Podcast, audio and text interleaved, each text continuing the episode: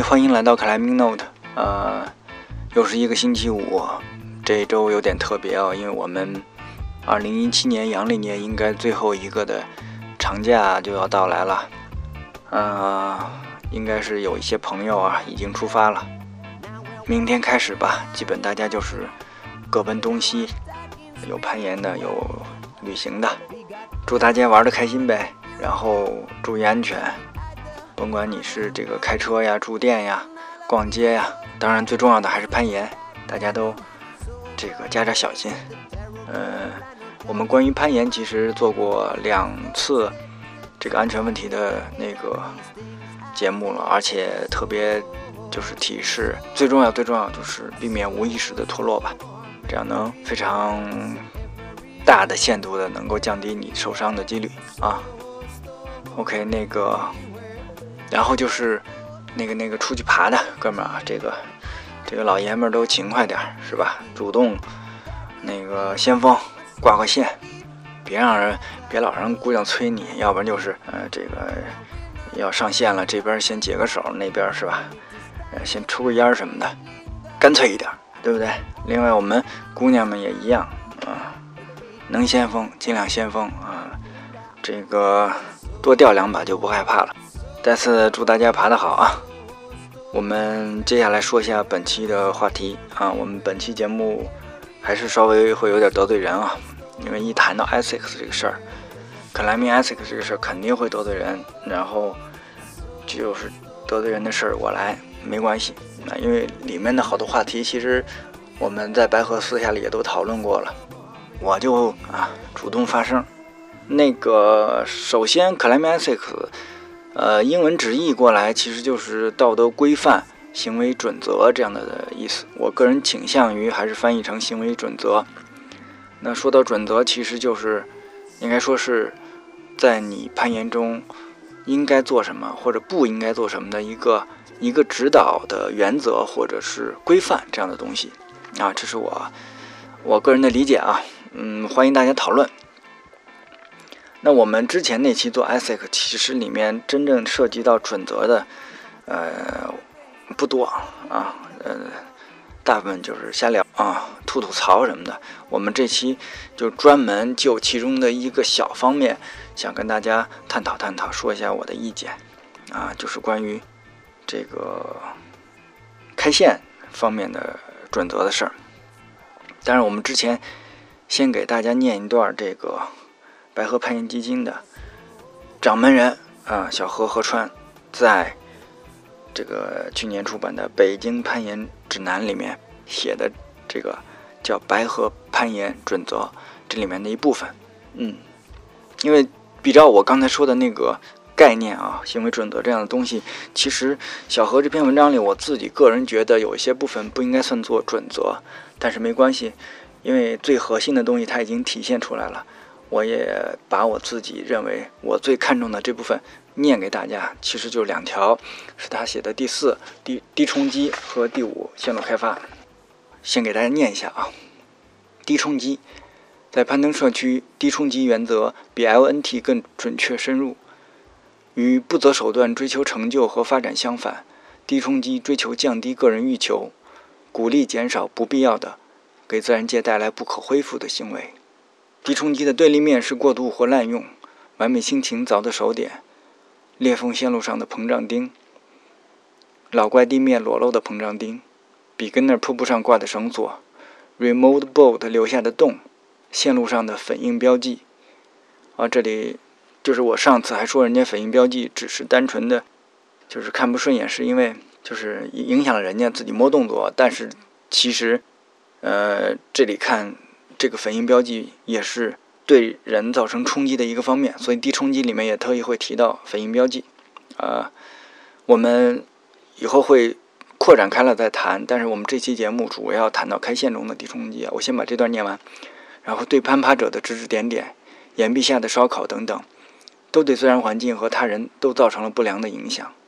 在白河，既有纪念王卓、白河之巅、M4 塔等不使用岩钉、不留膨胀钉。干净纯粹的多段传统攀登线路，也有 boat anchor 用于下降的单段传统攀登线路，也有方块漆、大眉毛、闪电线路上不必要的几颗膨胀钉、肉塞、小裂缝线路上打在裂缝上的膨胀钉，以及 Andy Crack 传统风格手攀之后打上的膨胀钉，还有完美心情、猫狗大战、一箱啤酒的早点、五道岭装上又拆掉的人工人造点。撇开时代局限及个人因素，白河攀岩社区已明确达成共识：不制造人工点、裂缝，不打钉，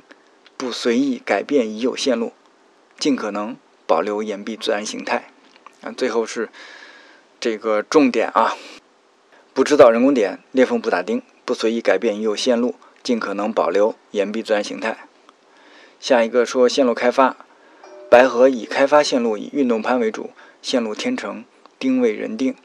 挂片位置不应该成为线路的阻碍。基于岩壁和线路的稀缺性，采用先试攀确定保护位置的方式开发线路，能更有效用好有限的资源。但也存在从下往上的开发方式，这样更能体现探索精神。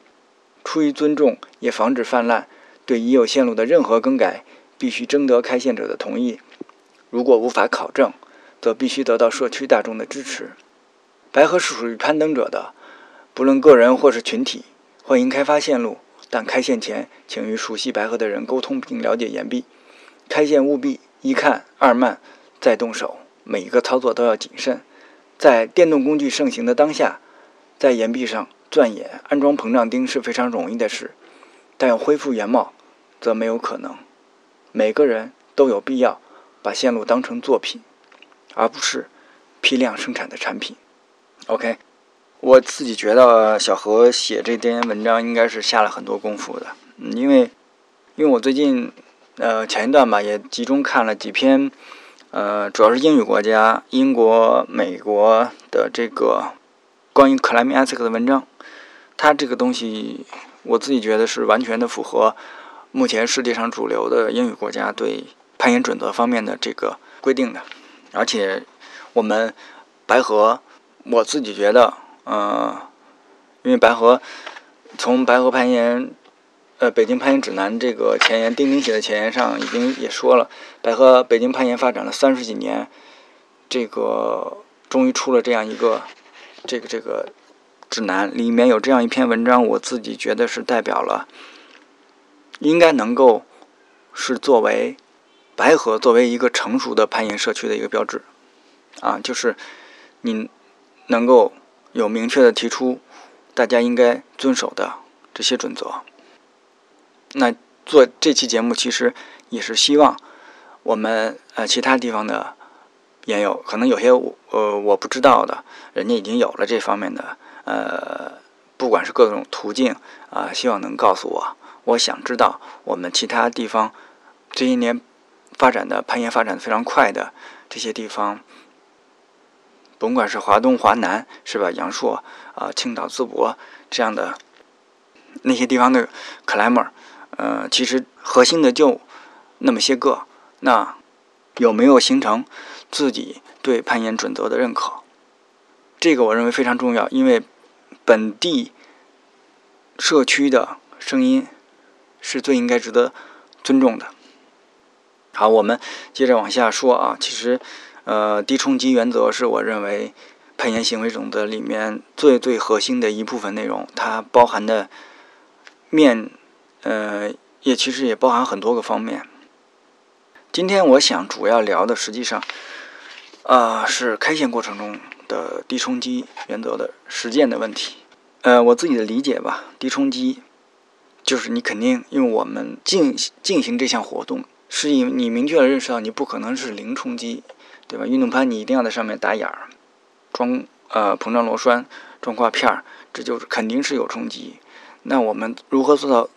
最少的冲击，是我们需要考虑的问题。在这样一个原则下，目前呃小何已经非常清楚的写清楚了北京是如何对开线这件事情的呃实践操作。那最主要的就是下降打钉方式。OK，那下降打钉方式，其实嗯大家稍微。思思考一下这个问题，那最主要的问题就是你怎么上去，第一条线怎么上去，对吧？呃，基本上就是呃，无非就是两个办法，第一是从边上绕啊，因为一般来说啊，这个山呃都不是到处陡的，肯定有一面缓一点，或者山脊缓一点，可以从边上绕上去。如果绕的距离过于远的话，有可能。但是花岗岩的特点就是总会有一些裂缝，所以你看，所有开线的北京的老炮一定是啊也玩塞子的，就是基本上，呃，我觉得这么说一点没毛病，就是你玩不了塞子，在北京你。白河攀岩准则里面的开线方式来说，你是不合格的。嗯，对，就是这样。OK，上去以后第一条，呃，传统攀嘛，基本上就是顶上打一个顶，然后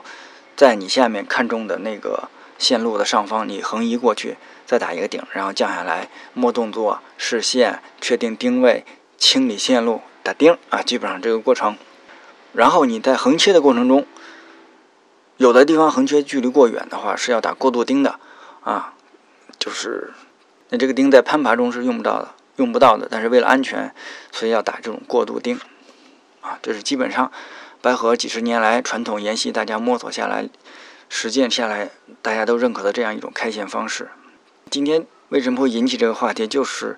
之前云梦峡线路开发过程中，啊，来了国内顶尖的运动攀开线团队。啊，因为我本身没有去啊，因为我自己是非常不喜欢这种集中开发线路的方式的。呃，我就是刚才小何这个线路开发这一段最后一句啊，每个人都有必要把线路当成作品，而不是批量生产的产品。嗯，这也是我非常同意的。这个线这个东西不应该批量来做，所以我也没有去，没有去呢。但是后来，呃，去过的朋友跟我，呃，底下我一听啊，大家都开了眼界了，原来。原来他们那个现在国内都流行，高手都流行这么开线啊，就是他他也是从下往上往上开，但是我觉得小何写这篇文章的时候，他写说存在的从下往上的开发方式更能体现探索精神，他肯定不知道国内的这个呃这帮开线团队现在都是呃从下往上开是是这么做了，就是他们。打非常多的过渡钉，啊，当然也得益于，呃，Camp，坎普公司开发的叫 Bonut，就是一种机械塞，嗯，在眼儿里面能够塞住，就是钻头打一个眼儿，然后把这 Bonut 捅进去，人挂上去，啊，就你这样省事儿啊。这是我们现在了解到，呃，国内顶尖的开线团队采采用的一种开线方式，就是从下往上。呃，打钉，呃，有，只不过有的有的钉孔上它不装挂片就是过渡一下，把球塞塞进去，把人体重加上去，再打下一个，嗯，速度也很快啊，据说一天开个四条没没有问题，啊，这样就其实带来问题了，这叫低冲击嘛？反正我自己不这么认为啊，就是说我知道石灰岩有的很陡，有的地方你可能绕不上去。但是你到了白河，对不对？那能绕上去的地方，也要采用这种方式打这种过渡钉。OK，我们不说花岗岩、石灰岩的差别这个问题，那在石灰岩就一定要打这么多过渡。我不知道，因为我没有参参观过现在在石灰岩开线的方式了，也都是这样，就是过过渡钉一个一个往往上打上去嘛，这样是省事儿。但是但是这么操作，就是有没有一个 guideline 这样的东西？或者说指导原则这样东西，什么情况下就打这个，还是不管怎么着就这么一路干上去？我认为是一个值得思考的问题啊。当然啊，我知道有些朋友认为，就是其实石灰岩跟花岗岩有非常非常大的差别，在于石灰岩上多了几个眼儿，你根本就看不，就是看不到啊。你不要不仔细到跟前去看的话，你你根本是分辨不出来的。嗯，这当然是一个理由。但是我这边想强调的问题就是说，低冲击原则，我自己个人认为，在石灰岩开线中一样有效。我们的开线的团队，不管你能力高低，如果你要进行这样一一项活动，你面对岩石，你要心中有所念，低冲击这个事情，石灰岩很多地方也是可以放塞子的，可以放六角，可以放纳子。对不对？学习一点攀登的传统攀登的技术，多准备一点这样的工具，你就可以少打一些。OK，还有最好是能力强一点，你再去开这个线。因为能力强，你比方说，我们说位置已经挺高了，呃，十米了，十米以上了，我我再开线往上走的时候啊，我看三米之外有一个洞，那地方完全你就呃。就是，甚至你能坐进去休息了，那中间这三米，你是不是就应该爬上去了？因为也不是很难。你比方说我们那个很多十四的选手，啊，大咖是吧？你那个地方你明显看出来有手点，大约也就是个幺二难度，你带着钻你也能上去，你就爬上去了。爬上去到那洞里坐着，你再琢磨打下一个点，是不是可以呢？希望我们国内一流的开线团队。有一点开线的原则在心中，在开线的时候啊，这是最重要问题。至于说哪些地方一定要打过渡点，哪些地方我觉得就不打过渡点，这个是细节的东西，我们不再讨论。我只是希望低冲击能够在你开线的时候心里过一过。好了，这是